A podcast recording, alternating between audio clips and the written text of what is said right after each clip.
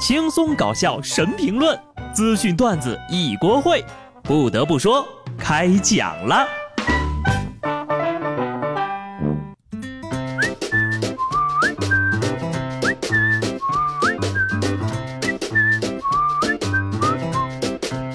Hello，听众朋友们，大家好，这里是有趣的。不得不说，我是机智的小布。王校长的第二轮抽奖又开奖了啊！是不是依然没有你呀？说实话。我这辈子除了喝饮料和刮刮卡，基本上就算没中过奖了。到目前为止啊，王思聪不仅欠了我一万块钱，还欠我一部手机和一套手机壳。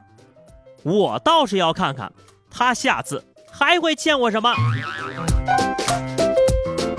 如果你也没中奖呢，就放宽心吧，凡事要往好了想。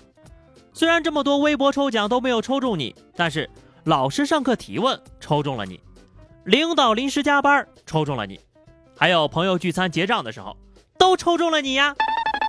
普通人的梦想是经常中奖，而我的梦想更为远大，我就想当那个经常发布抽奖的人。幸运的方式千篇一律，不幸的方式呢花样贼多。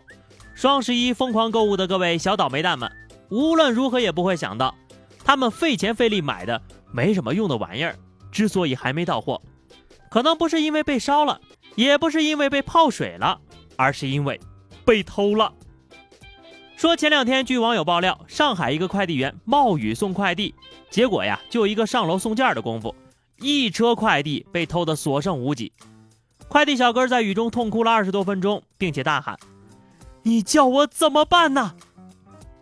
有人说呀，这件事是因为送货上门惹的祸。要是收件人下楼取件，就不会发生这种事儿了。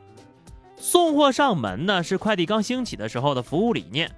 我个人觉得啊，这个理念是不能丢的。但问题是，各家快递公司能不能给自己家的小哥配个框上带锁的送件车？我自行车前面的框子都比有的快递摩托车还安全呢。不得不说呀，双十一前后，快递行业真的是太辛苦了。要说还有什么比送快递更辛苦的工作，那就是程序员了。前两天，杭州一位快递员深夜前往一个小区送快递，把深夜下班的程序员业主误认为小偷了。出于小区安全的考虑啊，他及时上前进行劝阻。一番功夫下来，才知道自己闹了乌龙。快递小哥后来表示呀，没想到这么晚了还有人下班呢，感觉对方头发长长的，很久没打理了，很可疑。怎么看呢，都不像是个修电脑的。干这行的不都是应该穿西装打领带吗？要说这位程序员的发量呀，着实令人羡慕。的确，头发那么多，怎么可能是程序员？下次啊，你就直接把假发拿下来，穿上格子衬衣，快递小哥啊，保准就信了。从衣着到外貌，从工作时间到工作性质。快递小哥的每一句话呀，都是对程序员的暴击呀。好了，现在所有的人都知道程序员是修电脑的了。不过呢，同是天涯加班人，相逢何必相猜疑。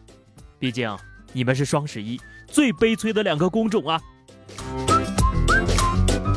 要说快递小哥的警惕性呀，还是值得点赞的。因为现在小偷啊，眼皮子真是越来越浅了，值钱不值钱的都往自己兜里划了。说黑龙江双鸭山市的刘大爷外出回到家，就发现一男的呀藏在自己家床下，赶紧报了警。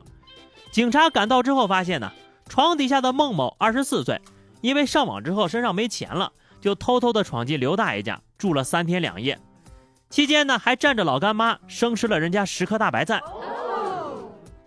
这老干妈应该比白菜更贵吧？这下知道北方人多爱吃大白菜了吧？这小伙有没有自理能力呢？我不知道，但一看就是没脑子。冬天那大白菜就是人东北人的命啊！你偷大爷大白菜的时候，你就不怕他回来跟你拼命吗？讲真的啊，如果拘留几天，小伙发现呢，在那里面又是吃又是喝的，住习惯了不想出来也说不定呀。毕竟监狱这种地方，对幸运者来说可能是堕落深渊。但对于一些倒霉蛋来说呀，那可真的算得上是风水宝地了。说最近啊，河南一位老哥到派出所报案，说自己酒驾了，要求被拘留。而他之所以这么做，就是因为实在无法忍受妻子爱唠叨，想到拘留所呀清静几天。目前呢，这哥们儿梦想成真，这就是大义灭自己呀！离婚是不可能离婚的，吵又吵不过，架也不会打，只能把自己送进去，冷静冷静。现在终于可以清静了吧？有一位伟人曾经说过，一个女人等于五百只鸭子。不过呢，我们也要换个角度看问题啊，能把自己个老公唠叨进监狱的，也算是个人才了吧？建议啊，下一部《大话西游》就让他演唐僧，都不用剧本，他一个人呢就能唠叨完全剧。成年人的世界太辛苦了，小孩的开心呢却很容易，有的时候呀只需要十块钱。前几天，广西南宁的一个地铁站里，一个小老弟儿呢用地铁卡往购票机上购买了四张地铁票，接着呢再到人工窗口退换成现金，开心的是手舞足蹈啊！工作人员看他那高兴劲儿啊，发现事情不简单，立刻通知了警务人员。经过询问呢，发现这个小老弟儿呀是零花钱不够用了，套现是为了去买好吃的，真是个小机灵鬼呀！金融鬼才地铁套现。明天啊，就去金融公司上班了。就这两下，社会也要跳的呀！长大了也绝对是个社会人。这可是经商和舞蹈的双重人才，建议重点培养。我跟你说啊，小朋友，就这条消息啊，千万别让你妈知道，否则一顿操作猛如虎，回家挨揍怂如鼠啊！每天呢，我都跟大家说这么多有趣的事儿。不得不说呢，这个世界呀，真的是有毒的。近日，牛津词典宣布，二零一八年当选的年度词汇为 “toxic”，有毒的。这个词儿呢，已经不止用来形容有毒的实体物，还用来形容工作环境呀、人际关系啊等等各种问题。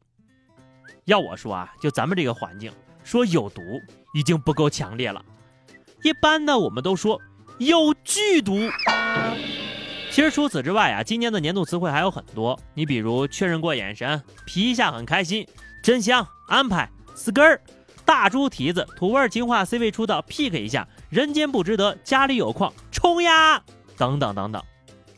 要说这个年度词汇呀，也是年年都在变，而我的专属词汇从一而终，那就是穷。